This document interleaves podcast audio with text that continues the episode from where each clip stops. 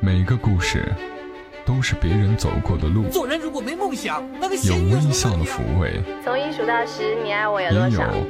泪水的滋润。默默到来，故事如你。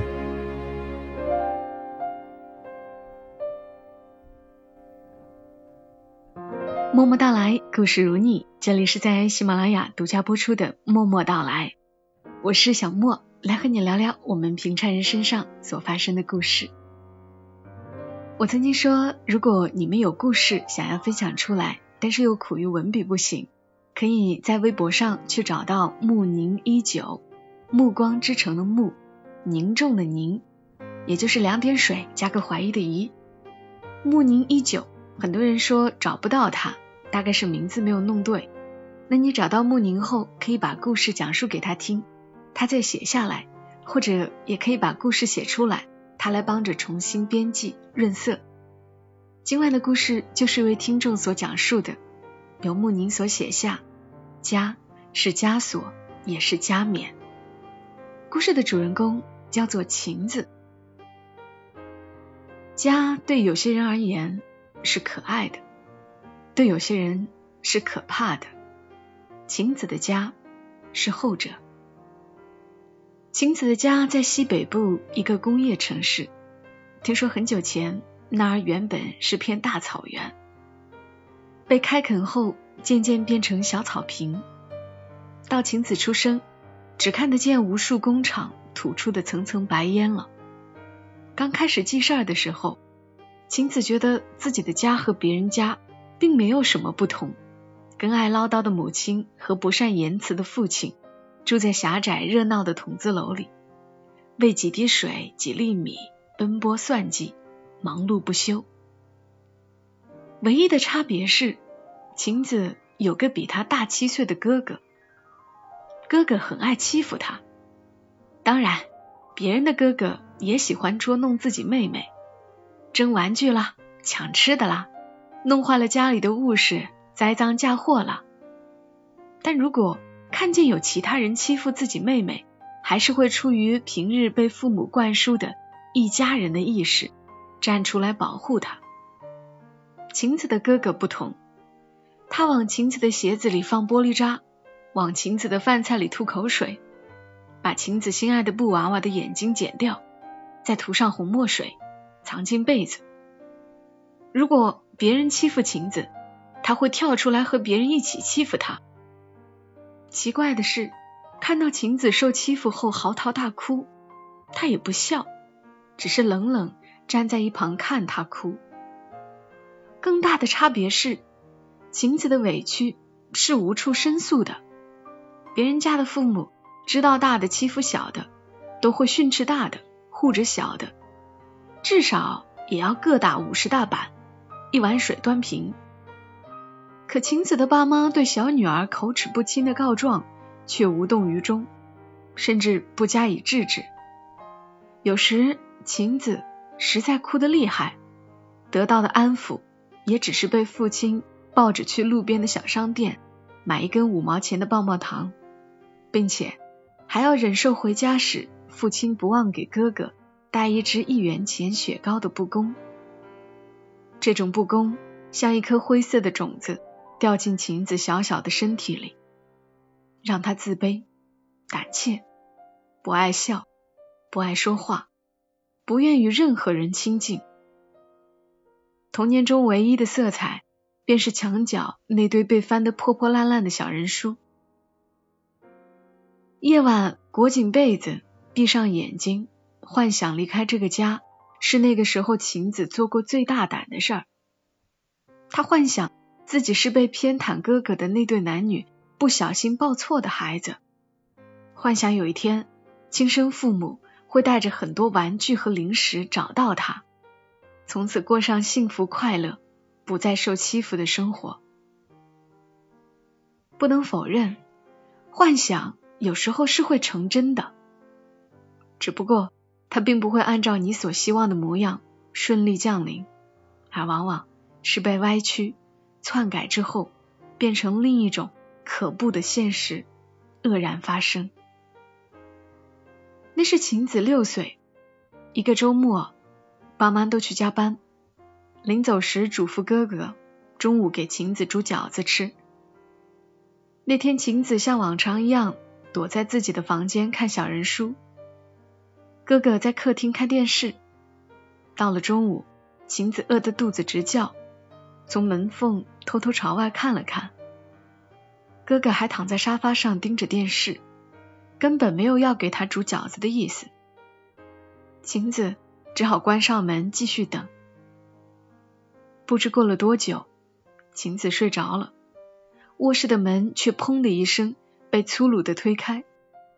晴子吓了一跳，迷迷糊糊揉了揉眼睛。发现哥哥端着碗站在门口，饺子好了，想吃吗？哥哥面无表情。被惊醒的晴子觉得自己已经没有那么饿了，但还是怯怯的点了点头。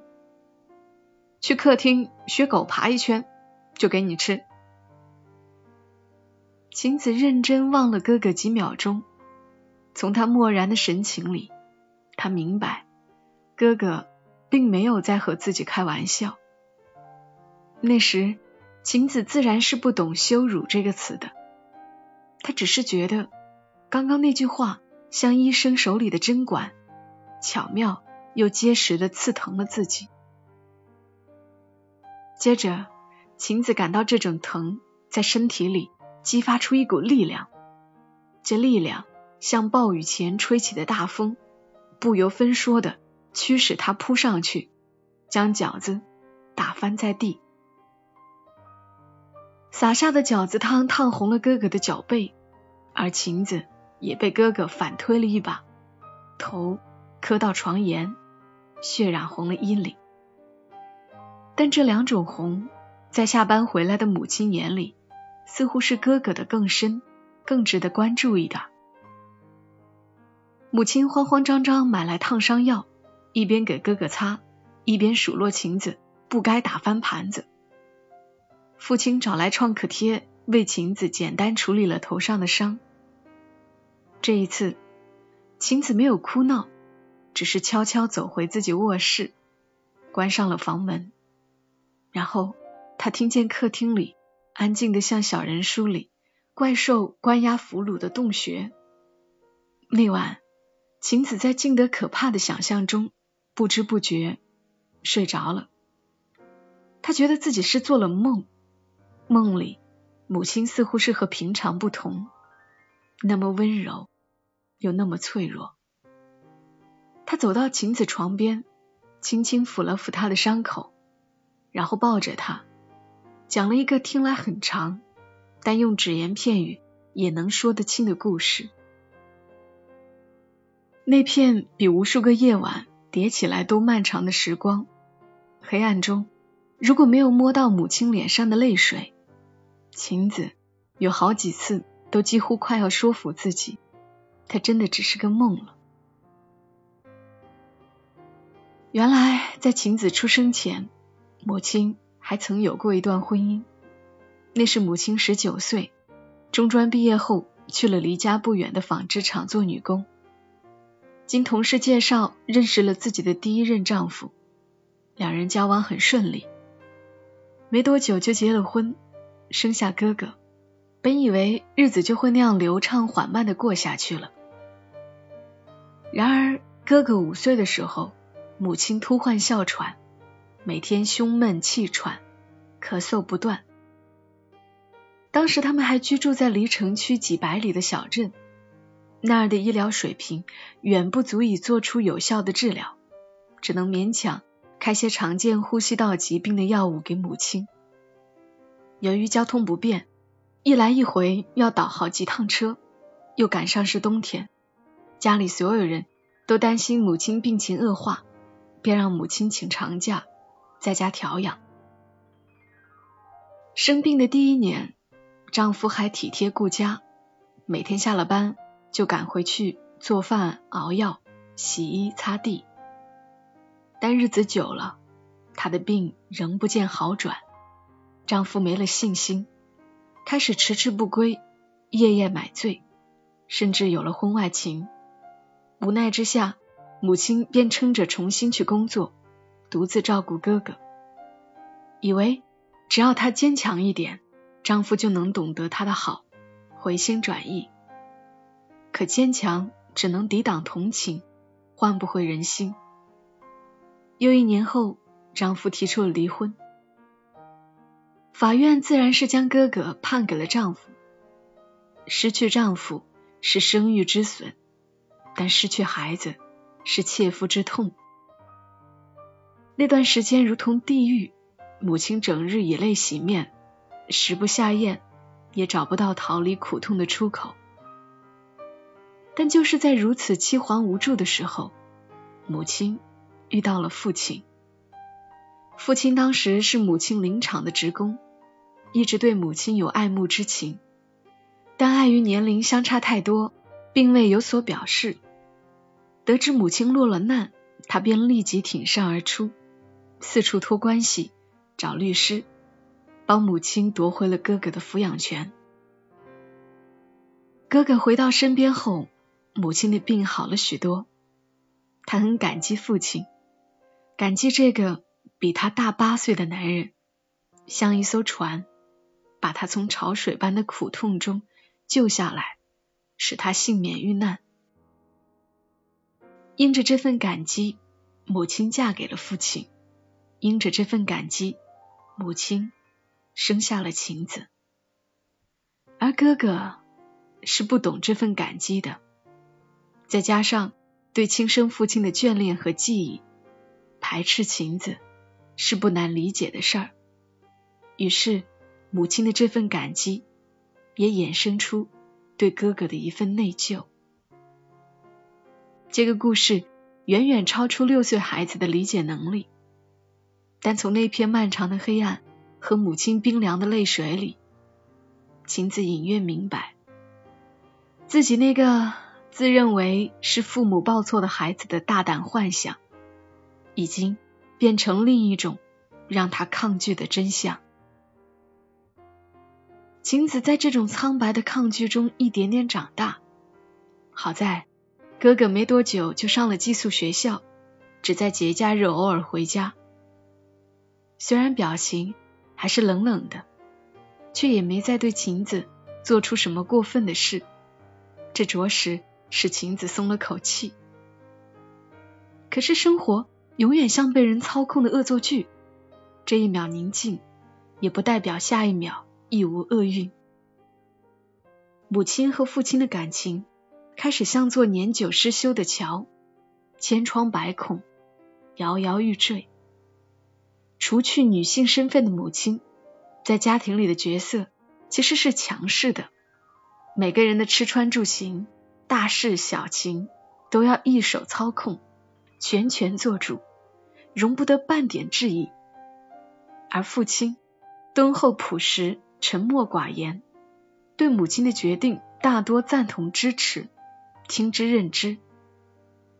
和母亲结婚后，为了躲开小镇中的流言蜚语，毅然带着母亲和哥哥搬来城里安了家。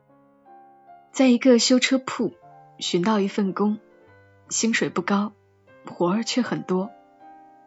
每天早出晚归，满脸疲惫。城里开销大。还要供哥哥和晴子上学，母亲自然也必须去工作，做家政，给人带孩子，搞卫生，钱多却受气，孩子磕了碰了，桌椅脏了乱了，都免不了雇主的一通苛责。这气必然是要撒到父亲身上的，撒的时候，父亲通常是不吭声，默默听着，末了安慰几句也就罢了。但撒多了，撒久了，再隐忍的人也会爆发。爆发初期只是口舌之争，后来便是拳脚相加。客厅成了拳击台，随随便便的一句话都有可能沦为开战的口哨。晴子对他们的争斗，从害怕、劝阻，到后来习以为常、见怪不怪，堵起耳朵。就当看相扑。然而晴子还是忘不了他们吵得最凶的一次，那是晴子中考的前一天，她在房间看书，两人又不知为什么打了起来，声音越来越大。晴子忍无可忍，冲进厨房找了把水果刀，朝他们大喊：“你们打不死，我去死行吗？”说完，拿起刀往自己手腕上狠狠一划。也许是晴子的声音太小。也许是二人沉浸在愤怒里无法抽身，厮打并没停止。最后是邻居嫌太吵，报了警。警察将晴子送进了医院，伤口很深，险些切到神经。半寸长的疤从此像一条蛇盘踞在晴子的身心里，日日夜夜面目狰狞。但如蛇一样的疤。终止了父母的争斗。那晚之后，父母离开了家，没了战友的母亲，如同没了鬃毛的狮子，整日神情恍惚，黯然无力。晴子担心母亲在这样的状态下会出事，担心很快得到了验证。父亲出走一个月后，母亲在给一位雇主。擦吊灯的时候，不慎踩空，脊椎严重损伤，无法站立行走，甚至连翻身都需要旁人协助。晴子联络了父亲，父亲在电话那端沉默许久，却只在挂断前留下一句：“照顾好你妈，我会寄钱回去。”晴子给哥哥发了短信，久久。没有回应，然后晴子明白，能拯救母亲、撑起这个家的，就只有自己，只剩自己了。晴子一边上学，一边用父亲寄来的钱给母亲买药。母亲不肯吃，晴子就端着药跪在床边等他吃。无论过去多久，晴子回想起那段日子，都觉得。真苦啊，比母亲吃的药还苦。那个屋子，那张床，与其说是家，不如说是个无形的巨大枷锁，将他牢牢的拴住。每次呼吸，每个想卸下他的念头，都只会使他被套得更紧、更牢、更难以逃脱。后来，亲戚引荐了一位老中医。母亲渐渐好了起来，借了钱做起了小买卖，不受气，脸就开阔了。母亲变得温柔了许多，每天和顾客和和气气做生意，和朋友嘻嘻哈哈道家常，和晴子安安静静的过日子。晴子大学毕业后进了家外企的公司，待遇不错，自己喜欢，并且离家近。方便照顾母亲，父亲还是杳无音讯，但母亲似乎也不再认为父亲的叛逃是件不能被接受、不能被原谅的事儿了。倒是哥哥，虽然没有上大学，但走南闯北经历了不少，懂得了不少，回家的次数也越来越多。如今常常和母亲、哥哥坐在一张饭桌上。互相夹菜，互诉近况，晴子总会觉得恍惚。曾经他们每个人都像一条裂缝，迫不及待将这个家分隔的斑驳不堪、破碎难看。现在反而能融洽，能接纳彼此了。那么，经历过的那些离别，那些苦痛，那些沉重与狼狈，那层无时不刻。想丢开、想卸下的枷锁，已经变成了一种加冕吧。他用冷酷甚至残忍的方式，使我们每个人、每条裂缝都更勇敢、更通透、更紧密、更完整。